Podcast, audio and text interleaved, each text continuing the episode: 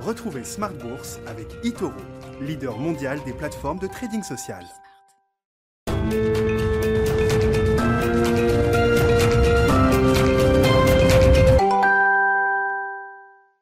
Et c'est parti pour Smart Bourse, votre double dose quotidienne de marché en direct sur Bismart à la mi-journée 12h30 13h et le soir la grande édition pendant une heure à partir de 18h30 au sommaire de cette édition de la mi-journée.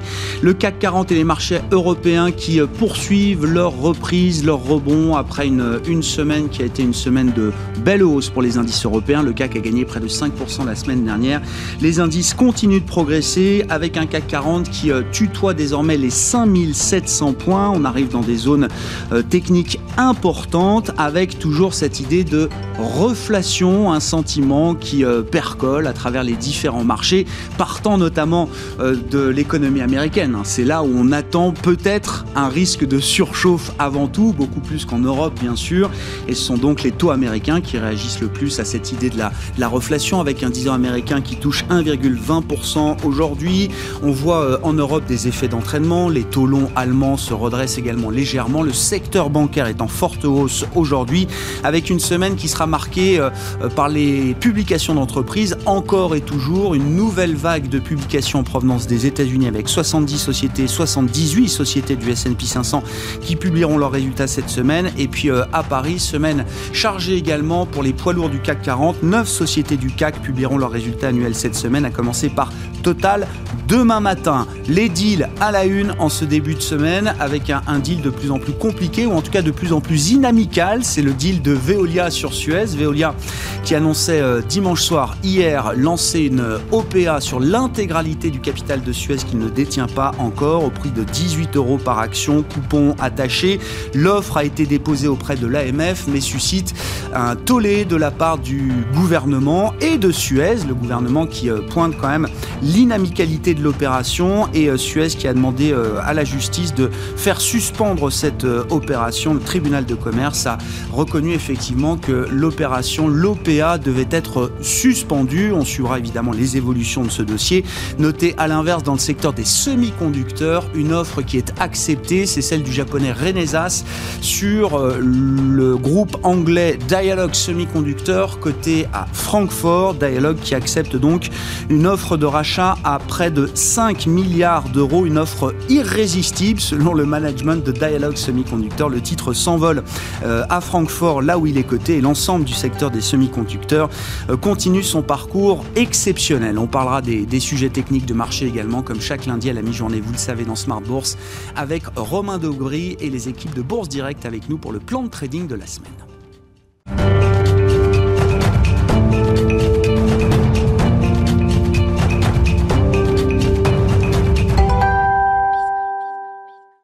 Mon ami, une tendance positive à la mi-journée pour entamer cette semaine sur les indices européens. Les infos clés, c'est avec Nicolas Pagnès depuis la salle de marché de Bourse Direct. Tendance à la hausse toujours euh, sur le CAC 40 à la mi-journée. Les investisseurs continuent d'espérer que le plan de relance budgétaire de 1900 milliards de dollars voit bientôt le jour alors que le Sénat et la Chambre des représentants aux États-Unis ont à présent tous les deux approuvé la résolution budgétaire ouvrant la voie à un vote de réconciliation budgétaire. Vote qui devrait se tenir dans les prochaines semaines selon Nancy Pelosi, la chef de la majorité démocrate euh, au sein de la Chambre des représentants. Le président des États-Unis, euh, Joe Biden, continue de son côté de défendre ce plan de relance vis-à-vis de l'opposition républicaine où plusieurs voix s'élèvent pour pointer le coût d'un tel plan. Joe Biden qui a notamment fait référence aux chiffres de l'emploi publiés vendredi aux États-Unis pour montrer l'urgence du plan, tandis que Janet Yellen, secrétaire au Trésor, a déclaré ce week-end sur CBS que si le plan de relance était adopté, les Américains pouvaient espérer renouer avec le plein emploi dès 2022. Sur le front sanitaire à présent, le vaccin développé par AstraZeneca fait ses premiers pas en France depuis samedi dernier alors que l'Afrique l'Afrique du Sud vient justement de décider d'arrêter son utilisation en cause une réponse jugée trop peu efficace vis-à-vis euh, du variant, euh, variant dit sud-africain. Le laboratoire Johnson Johnson attend de son côté l'utilisation, l'autorisation d'utilisation d'urgence de la FDA et les investisseurs qui regardent de près également la courbe d'infection qui diminue en Allemagne, repassant sous le seuil des 10 000 nouveaux cas par jour, tandis qu'en France, le niveau reste pour le moment stable à 20 000 nouveaux cas par jour. En Allemagne, toujours la production industrielle stagne au mois de décembre en lien direct avec les mesures de restriction après avoir progressé de 1,5% au mois de novembre. Celle-ci se stabilise donc pour le moment alors que les économistes attendaient euh, de même une légère hausse de 0,3%. Et on notera, euh, que on notera également la baisse de la volatilité sur euh, les marchés financiers après les récentes envolées spéculatives. L'indice VIX qui mesure la volatilité des marchés financiers américains est aujourd'hui juste au-dessus des 21 points alors qu'il se situait à près de 33 points il y a une semaine. Le passage en dessous du seuil des 20 points pourrait d'ailleurs envoyer un signal fort au marché selon plusieurs investisseurs. Du côté des valeurs à présent, euh, Veolia a annoncé hier une OPA sur l'intégralité des actions de Suez pour un montant total de 11,3 milliards d'euros. Une opération considérée comme agressive et déloyale par Suez qui n'a pas manqué de réagir et de répondre. Suez a en effet indiqué à Veolia que la justice lui ordonnait de ne pas lancer euh, d'offre publique d'achat tant que euh, cette offre ne serait pas auparavant approuvée par le conseil d'administration de Suez. Une décision confirmée par le tribunal de Nanterre qui demande à Veolia de suspendre le lancement de cette OPA, le temps de conduire un débat sur les engagements pris et l'amicalité de cette opération. Le japonais euh, Renesas Electronics rachète de son côté l'allemand Dialog Semiconductors. Euh, l'allemand Dialog Semiconductors a accepté ce matin l'offre formulée par le groupe spécialisé dans les semi-conducteurs pour l'automobile. Une offre irrésistible selon Dialog Semiconductors. Renesas Electronics proposait 4,9 milliards d'euros en numéraire. Une annonce qui fait d'ailleurs progresser les entreprises du secteur à la bourse de Paris, à savoir ST Microelectronics et Soitec. Et on notera euh, également, euh, côté valeur à Paris toujours, que Airbus fait savoir qu'il n'a reçu aucune commande en janvier, la pandémie pesant très lourdement sur les compagnies aériennes mondiales. Et on finit ce point avec un petit tour du côté des matières premières, le pétrole qui euh, s'apprécie à la mi-journée aux alentours des 60 dollars le baril de Brent, tandis que l'once d'or est toujours légèrement au-dessus des 1800 dollars. Et sur le côté, enfin, du côté des marchés d'échange à présent, l'euro-dollar s'apprécie à la mi-journée aux alentours des 1,20 dollars pour 1 euro. Nicolas Pagnès avec nous en fil rouge tout au long de la journée sur Bismarck depuis la salle de marché de Bourse Direct.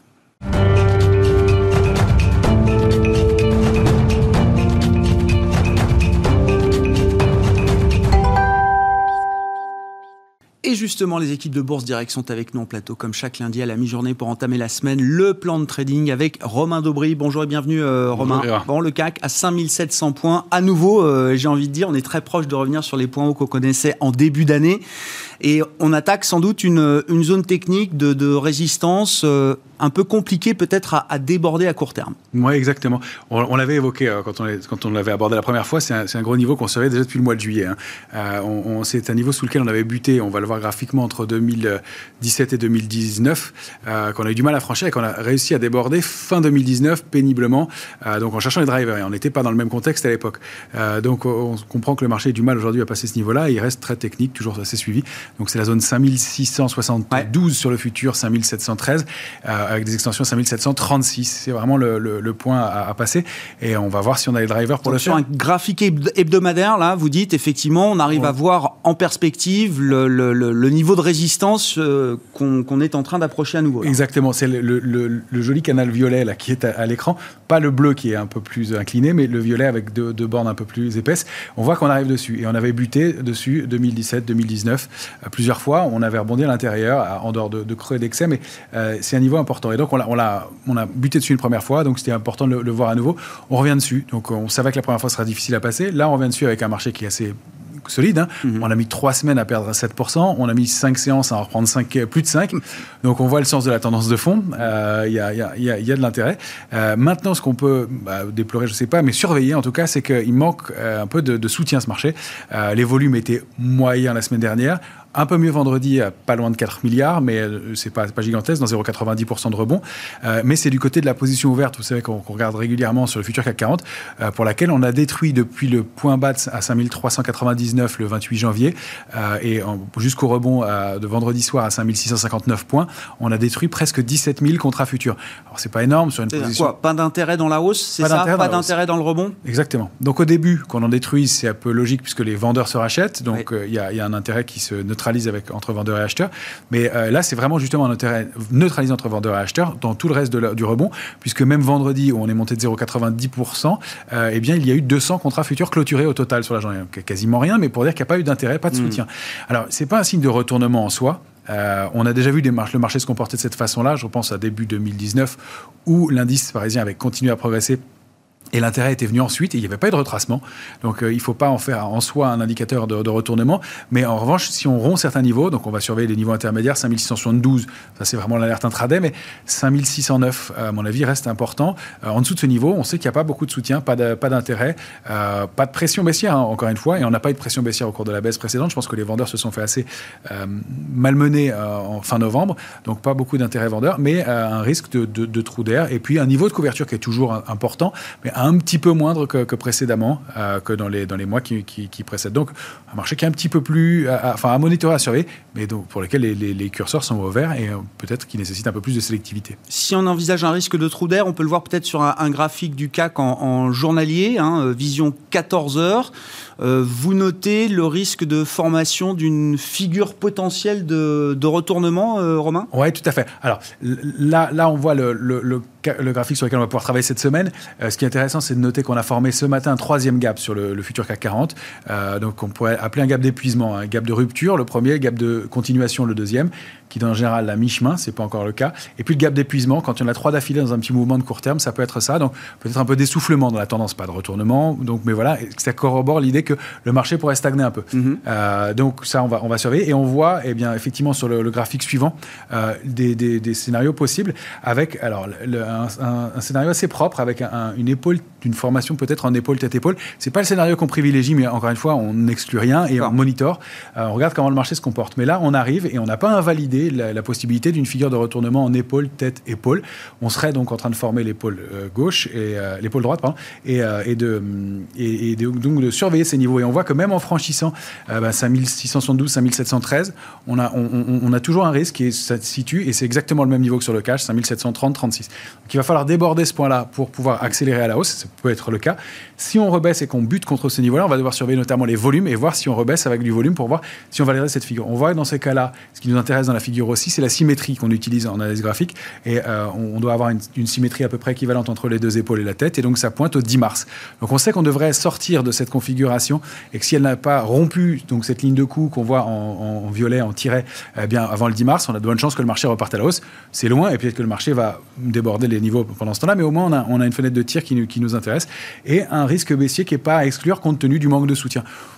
Penche pas pour ce scénario-là, le marché baigne de liquidité, il est fort globalement, on voit l'ampleur du rebond, mm. mais euh, aller retourner dans cette zone-là euh, intermédiaire, pourquoi pas, euh, et aller chercher un peu au-dessus de 5500, 5550 points, c'est possible. Il y a une leçon de trading hein, sur euh, épaule tête épaule, hein, euh, évidemment à retrouver euh, en replay, mais c'est un sujet technique qu'on a traité avec vous, avec Christian, je sais plus, hein, de, de, Bourse Direct. Voilà, tout savoir sur la figure de retournement épaule tête épaule, bien l'identifier, effectivement, avec la symétrie qui doit être à, peu près parfaite quand même, c'est ça. c'est un bon indicateur de timing. ça peut déborder de quelques jours, mais en général, ça, ça, aide beaucoup. Et effectivement, si la validation, si la figure ne se déclenche pas au moment de la, la, validation symétrique, il y, a, de fortes chances qu'elle s'invalide. Dans l'agenda de la semaine, qu'est-ce qui vous paraît important à, à surveiller? Surveiller, euh, Romain, termes des rendez-vous euh, macro, micro ou autre Macro, le gros rendez-vous pour moi, c'est l'indice des prix à la consommation mercredi aux États-Unis. Oui. Euh, ça va être le, curseur. Hein, l'inflation est très surveillée en ce moment. On sait que c'est un sujet de, de stress possible qui n'est pas encore là, mais qu'on on monitore de près. Donc je pense que c'est l'événement macro de la semaine. micro, il y a beaucoup de résultats d'entreprise. vous le disiez, donc bah, des, des, sociétés du CAC 40, évidemment. mercredi, jeudi, c'est la grosse journée. L'Oréal, Schneider Electric, Pernod Ricard, Crédit Agricole euh, et le grand. Mhm. Euh, donc voilà, des, gros poids lourds, ça va être intéressant. Il va être intéressant de regarder ce qui se passe du côté du secteur bancaire, euh, que, pour lequel on était un peu plus mitigé et qui en fait a donné des signaux de reprise intéressants, sur lesquels d'ailleurs on s'est repositionné de façon ah, de palier. Mais un secteur qui était en retard et qui fait partie des secteurs forts cette semaine alors qu'il n'y en a pas beaucoup ça semble venir un peu de l'idée d'une repontification des taux légère. Hein. Tout ça se passe avant tout aux États-Unis. Hein. Le thème de l'inflation, de la reflation, c'est avant tout aux États-Unis, mais il y a des effets de contagion sur euh, nos marchés également euh, en Europe. Et c'est vrai que le secteur bancaire est très bien orienté pour euh, démarrer cette semaine. Sur les marchés européens, il y a un secteur fort qui vous intéresse aussi, Romain, c'est le secteur des biotech. Il y a un indice d'ailleurs hein, à Paris. Il y a un Next indice, biotech, c'est ça? Le Next Biotech, tout à fait, que vous avez à l'écran, le, graphique de l'indice. Et on voit, on l'avait évoqué déjà il y a 15 jours, 3 semaines, et j'en profite pour vous montrer le, graphique, mais de, effectivement d'une rupture d'une petite ligne de tendance baissière de court terme et une réactivation de la tendance haussière tout simplement, avec des cibles qui sont intéressantes, qui pourraient mener à 3950 points au moins. C'est une cible minimale pour une, enfin, développée par une petite partie du triangle. Donc il y a à nouveau de l'intérêt sur ce secteur-là. On le voit, ça se dément pas encore ce matin avec des parcours excellents, Valneva, Osimmuno, et il y en a beaucoup d'autres. pareil, il faut faire beaucoup de sélection et de sélectivité sur ces dossiers, prudence, élargir un peu les stops, diminuer les positions, mais sous forme de panier, ça peut être un, moyen de, diversifier et de se prémunir contre des décalages un peu brutaux et, des calendriers, des choses qui sont un peu plus compliquées à gérer sur, le, sur le, les biotech en général. Bon, on suivra d'ailleurs à ce titre euh, demain la première cotation de Ferricides Pharma. C'est la première biotech à s'introduire euh, cette année en bourse. La cotation est prévue demain sur Euronext Gross, en même temps que la cotation de HRS. Alors dans un autre domaine, je le précise, on est dans le domaine de l'hydrogène, des stations à hydrogène, et le directeur général de, délégué de HRS sera avec nous en direct ce soir à 19h15. Donc à la veille, là aussi, de la première cotation euh, de, HRS qui a rencontré un immense succès pour son opération d'introduction en bourse sur le marché d'Euronext Growth. Euh, toujours en lien avec le thème de la, la reflation, de l'inflation, on n'en sort pas. Il faut dire un mot peut-être des matières premières et du pétrole, plus précisément encore, euh, Romain. Le Brent vous intéresse là avec une dynamique haussière toujours qui peut nous amener jusqu'où, euh, Romain? Alors, la grosse résistance sur le Brent, c'est 64,80. Euh, il y a une petite résistance intermédiaire à surveiller à 61,05. On a débordé le niveau de 57,20. Le marché se comporte vraiment de façon très propre. On voit une formation en bas en tas séance, euh, au-dessus de 46,70. des supports qui devraient être verts à 52,80 et 57,20 maintenant. J'ai pas changé les couleurs autant pour moi, mm. mais qui devraient être verts. et donc, un marché qui a fait une pause sous 57,20 qui était un gros niveau, qui le déborde. alors, avec un, un petit bémol, c'est une baisse légère de l'intérêt spéculatif, de la position nette spéculative de la semaine dernière. Mais globalement, elle monte. Donc peut-être une pause et on essaiera de se replacer bah, sur repli 57-20. Ça peut être un, point d'entrée intéressant pour aller chercher ces cibles-là. Et puis un mot pour finir peut-être de l'euro-dollar. C'est vrai qu'en un mois, on est passé de 1,2350, je crois, à moins de 1,20 en fin de semaine dernière. Un peu à l'inverse de ce que nous disait le consensus de début d'année, qui, voyait plutôt le dollar continuer de, de baisser. Et le mouvement, alors, a été quoi? Invalidé? Est en train de se renverser? Qu'est-ce qu'on peut dire de la dynamique de l'euro-dollar euh, Romain Alors, bah, consensus dont je faisais partie hein, oui, parce que le mouvement était fort. Le principe du consensus. et, euh, beaucoup, beaucoup sont dedans. Et, euh, et donc, donc voilà, et en revanche, on a détecté il y a trois semaines un échec contre le niveau de 1,2228 et une augmentation de la position nette spéculative qu'on avait évoquée à ce moment-là. Donc, la, une baisse suivi d'une pression baissière euh, est effectivement un signal de, faiblesse dans le mouvement. Et le 1,22-28 devient, une résistance importante alors qu'on avait des cibles bien plus hautes, euh, 24, 25 et, voire, même un 29, euh, mais qui, qui, sont plus d'actualité. Donc effectivement, euh, moi j'y vois pas de scénario très fort non plus à la baisse, mais peut-être qu'on retourne sur la borne haute de l'ancien trading range qu'on avait évoqué bien avant, qui était 1,1606, 1,1920. On pourrait aller retester un 19-20. Pour l'instant, il n'y a rien qui, indique qu'on rompe sur un 19-20. Euh, mais en tout cas, une rupture de la dynamique haussière de moyen terme. Et on va probablement stagner entre ces deux bornes, puisque euh, depuis euh, la semaine dernière, la position nette spéculative a justement diminué. donc, diminution de la pression baissière, un marché qui pourrait stagner un peu au moins. Merci beaucoup, Romain. Romain Dobré avec nous chaque lundi à la mi-journée dans Smart Bourse pour le plan de trading de la semaine.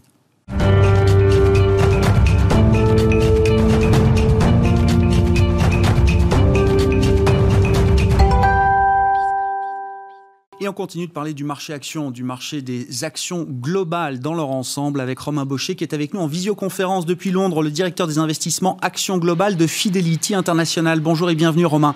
Merci beaucoup d'être avec nous. Je crois que l'indice MSCI, qui est le, thermomètre des, actions mondiales, est au plus haut historique au moment où on se parle. Euh, Romain, que peut-on dire de cette situation? Est-ce que c'est d'ailleurs un, un thermomètre qui recoupe différentes réalités géographiques sectorielle, on pressent quand même quelque chose qui n'est pas tout à fait euh, égal du point de vue des, performances actions mondiales aujourd'hui.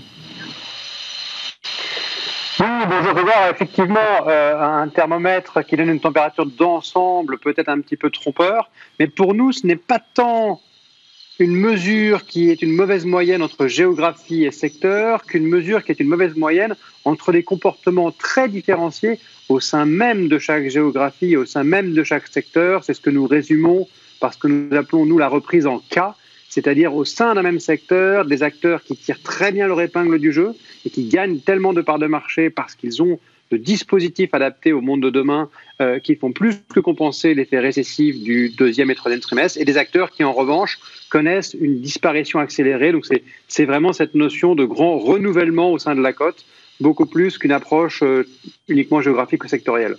Est-ce que ça veut dire, euh, Romain, qu'il n'y a pas de match pour vous entre la partie croissance, growth, et la partie value Ou est-ce qu'il faut peut-être avoir une grille d'analyse un, peu plus, euh, un peu plus fine pour euh, coller justement à la manière dont le, le marché fonctionne aujourd'hui?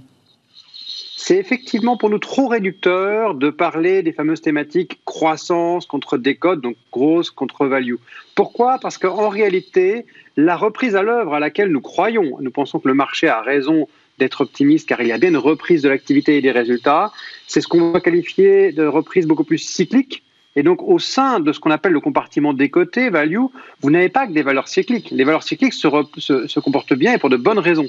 Mais vous avez aussi des valeurs, notamment euh, les bancaires, ou des valeurs décotées qui, pour nous, malheureusement, risquent de le demeurer encore longtemps.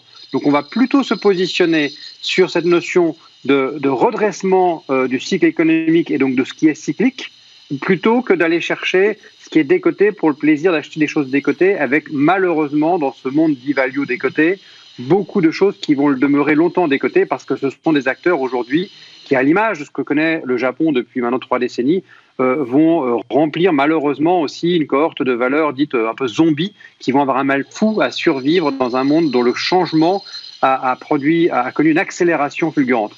Est-ce que ça veut dire, euh, Romain, que les, marchés actions peuvent euh, continuer d'avancer de pair avec une remontée des taux longs? C'est un phénomène qu'on observe en tout cas aux États-Unis. On est à 1,20 aujourd'hui sur le 10 ans américain. Est-ce que ce, ce, mouvement de reflation qu'on peut observer sur les taux américains et qui contamine un peu l'Europe hein, très légèrement, est-ce qu'il peut bénéficier à la partie cyclique du marché? Ou est-ce qu'à un moment, quand même, le niveau des taux longs euh, américains peut rendre le marché global dans son ensemble vulnérable? Alors, s'il y avait une vraie hausse des taux, j'entends par là une hausse forte et durable, ce serait une menace considérable pour les marchés, car les marchés sont aujourd'hui dans une configuration et bénéficient de valorisation généreuse parce que les taux sont perçus comme étant bas et durablement bas. Pourquoi la hausse actuelle mérite d'être relativisée? Je ne prends qu'un indicateur, par exemple. Vous savez que nous avons découvert depuis maintenant quelques trimestres, quelques années devrais-je dire, qu'une partie des obligations portent ce qu'on appelle un, taux en fait négatif. C'est-à-dire euh, ne paient non seulement plus de coupons, mais en réalité sont valorisés avec un taux négatif. Cette masse d'obligations considérable qui aujourd'hui ne paie plus aucun coupon, voire en fait a une valeur associée à un coupon négatif, fluctue toujours dans les zones qui sont lors de 14 000 milliards. On était allé à 15 000 milliards ou 16 000 milliards. Donc, rien que pour vous donner cet indicateur-là, en réalité, on reste encore avec des masses énormes d'obligations qui n'ont même pas atteint le taux zéro. Donc, quand on parle de hausse des taux, Aujourd'hui, ça nous paraît prématuré de parler de hausse de taux forte et durable de nature à être une menace, mais plutôt, euh, nous parlons plutôt d'une hausse conjoncturelle et contenue, avec pour nous des taux qui vont rester bas assez longtemps, parce que c'est bien la seule solution qui a été trouvée aujourd'hui au caractère soutenable de ces dettes astronomiques, c'est de les associer à une politique de taux durablement zéro. Bon. Si le risque n'est pas dans une euh, hausse brutale et durable des, taux d'intérêt, euh, Romain, est-ce que le risque est ailleurs dans le marché? Comment est-ce que vous avez regardé la, la frénésie des investisseurs particuliers avec le phénomène GameStop, Wall Street Bets? Comment est-ce que vous regardez peut-être le, le phénomène de, de, valorisation extrême pour certaines sociétés qui ne sont pas profitables? On a eu Tesla comme euh, emblème, même si Tesla est aujourd'hui profitable, mais derrière ce sont beaucoup d'autres valeurs qui profitent d'un engouement important, les valeurs vertes euh, également. On peut citer peut-être également le phénomène des SPAC, les Blank Check Company qui se cotent avec la promesse d'acquisition et qui drainent aujourd'hui beaucoup de liquidités, beaucoup de flux sur le marché européen. J'arrête parce que la liste est un peu longue, mais est-ce qu'il y a du risque systémique derrière ces, ces phénomènes d'exubérance peut-être qu'on peut reconnaître, Romain? Alors effectivement, il ne faut pas nier que nous sommes en train de pénétrer dans des territoires que nous n'avons jamais connus. Et il faut bien comprendre la logique derrière tout ça. Car euh, derrière cette exubérance boursière, il y a une forme de rationalité. Il faut bien voir que ce que nous avons vécu en 2020 est sans précédent. Je ne parle pas euh, d'une épidémie, je parle du fait d'avoir une épidémie qui a déclenché une récession. Donc jusque-là, des choses que l'on pourrait essayer d'appréhender en disant une récession économique, je sais ce que cela produit. Et c'est là où tout le monde a pu faire des erreurs, car pour la première fois de l'histoire économique, nous avons eu une récession assortie non pas d'une baisse, mais d'une hausse des revenus des ménages, non pas d'une baisse de l'épargne, on n'a pas puisé dans son bas de laine, on l'a abondé, et non pas euh, d'une contraction des déséquilibres commerciaux, mais au contraire d'une expansion des déséquilibres commerciaux, pour une bonne et simple raison que pour la première fois de l'histoire économique moderne, nous testons cette expérimentation, il faut l'appeler comme telle, de ce qu'on va résumer à l'hélicoptère monnaie, qui, qui a été consisté à faire plus chez certains et même chez la majorité, par exemple, des ménages américains, que compenser la perte de revenus liée à la récession. Donc vous vous êtes retrouvé avec des individus dans une situation très atypique, désœuvrés, euh, car malheureusement ils étaient au chômage souvent de force, voyant leurs revenus remplacés, et même, il faut l'avoir à l'esprit, hein, pour plus de 50% des ménages américains, en fait, ces fameux chèques reçus directement du président américain, qui représentaient souvent jusqu'à 2400 dollars par mois, en fait, dépassaient le revenu médian. Donc, pour plus de la moitié d'entre eux, le revenu perçu en, en étant inactif a été supérieur à le revenu, au revenu d'activité. Et donc, on s'est retrouvé avec une, liquidité totalement abondante entre des mains euh, euh, multiples. Ce sont des millions de petits porteurs qui, du coup, se sont mis à aller investir et malheureusement pour certains peut-être à plus spéculer qu'investir en bourse et qui créent ces phénomènes inédits de cohortes d'investisseurs qui peuvent se coordonner par les réseaux sociaux pour créer des bulles, créer des attaques, avec même presque un objet social, hein, parce que là, on a doublement défié le fonctionnement du marché, pas seulement en faisant du marché, ce qui est regrettable momentanément, une forme de casino, parce que le marché n'est pas. Hein. Je rappelle toujours qu'au casino, plus vous y restez, plus vous sortez ruiné, c'est la loi mathématique. Au marché, plus vous y restez, plus vous gagnez. Euh, euh, mais là, euh, on avait transformé momentanément le marché en un casino, et en plus, dans un monde où il y avait un objet presque social de ces petits porteurs qui avaient décidé de s'attaquer finalement quelque part à ce qui incarne la finance de certains d'un petit groupe vu comme étant spéculatif, les hedge funds, euh, c'est donc clairement un peu une fable euh, des temps modernes de David contre Goliath. Donc tout ça euh, va perdurer parce que cette liquidité, elle demeure, cette liquidité abondante, excessivement abondante, car nous n'avons pas pour l'instant trouvé de moins mauvaises solutions pour essayer d'atténuer les effets de cette crise.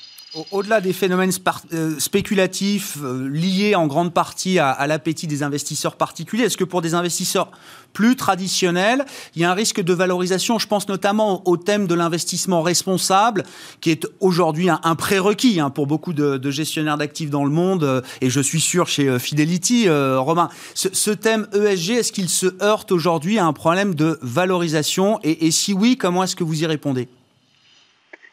Effectivement, il commence à connaître des problèmes dans certaines sous-composantes de, valorisation généreuse, pour pas dire de survalorisation. Donc, ce qu'on va appeler un peu la, purité du thème, c'est-à-dire l'acteur qui est vu comme l'incarnation parfaite de la tendance, pour pas dire un peu euh, de ce qui est très recherché, de ce qui est couru du moment, euh, euh, alors c'est une tendance de fond, c'est pas une mode, va malheureusement se retrouver dans un effet de goulot d'étranglement avec trop de demandes pour des capitalisations insuffisantes. Donc on a des poches de survalorisation. Et la bonne nouvelle, c'est quand je parlais de renouvellement, vous avez des acteurs historiques qui ont aujourd'hui engagé un renouvellement de leur activité. Et c'est là où, pour nous, aujourd'hui, il y a moyen de continuer à rester focalisé sur ce développement soutenable, parce que ce qu'on appelle l'ESG, pour nous, on n'aime pas la logique d'extra-financier, comme si c'était déconnecté de la réalité financière. Le développement durable, c'est l'ESG. L'ESG, c'est du développement durable, c'est un développement soutenable parce que profitable, parce que associé à des fondamentaux solides, donc qui résistent au choc, typiquement comme ceux que l'on a connus au deuxième ou troisième trimestre. Donc euh, ce biais qualité, ce biais croissance, il reste d'actualité, mais pour ne pas aller le payer trop cher, bah, je prends l'exemple par exemple euh, de, l'énergie. Dans le monde énergétique, vous aviez des acteurs pétroliers, il est vrai notamment américains ou émergents, qui disaient Moi, je suis un acteur pétrolier, je le reste à 100%, je ne veux pas mettre un copec dans les énergies renouvelables. Et ces acteurs-là sont en détresse pour certains d'entre eux aujourd'hui, ont des valorisations mais extrêmement faibles parce qu'il y a une défiance légitime. En revanche, vous avez des acteurs pétroliers, notamment des grands groupes européens, mm. euh, qui ont connu aujourd'hui une telle réallocation de leurs capitaux, c'est-à-dire que ça fait des années maintenant qu'ils réallouent des milliards aux énergies renouvelables, que vous devez vous poser la question, plutôt que d'acheter à 60 fois les profits cette valeur euh, icône de l'ESG qui va être un, groupe pas, de fermes éoliennes ou de panneaux solaires, est-ce que je ne dois pas commencer à me réintéresser à des groupes dits pétroliers, mais qui en réalité aujourd'hui ont déjà une part très significative de leur activité qui vient d'activités renouvelables. Et c'est là où, pour nous, il y a moyen encore aujourd'hui de réconcilier les deux. Très intéressant, une grille de lecture plus inclusive. À ce titre, je signale que Total publiera ses résultats demain matin. Total qui signe euh, chaque semaine une acquisition ou dans l'éolien ou dans le solaire. Je crois qu'ils ont racheté encore euh, une, paire de gigawatts aux États-Unis euh, dernièrement dans une opération là aussi dédiée aux énergies renouvelables. Merci beaucoup Romain. Romain Baucher qui est avec nous à distance en visioconférence depuis Londres, le directeur de l'investissement mondial des actions de Fidelity International, invité de Smart Bourse à la mi-journée. On se retrouve ce soir évidemment en direct à 18h30 sur Bismart.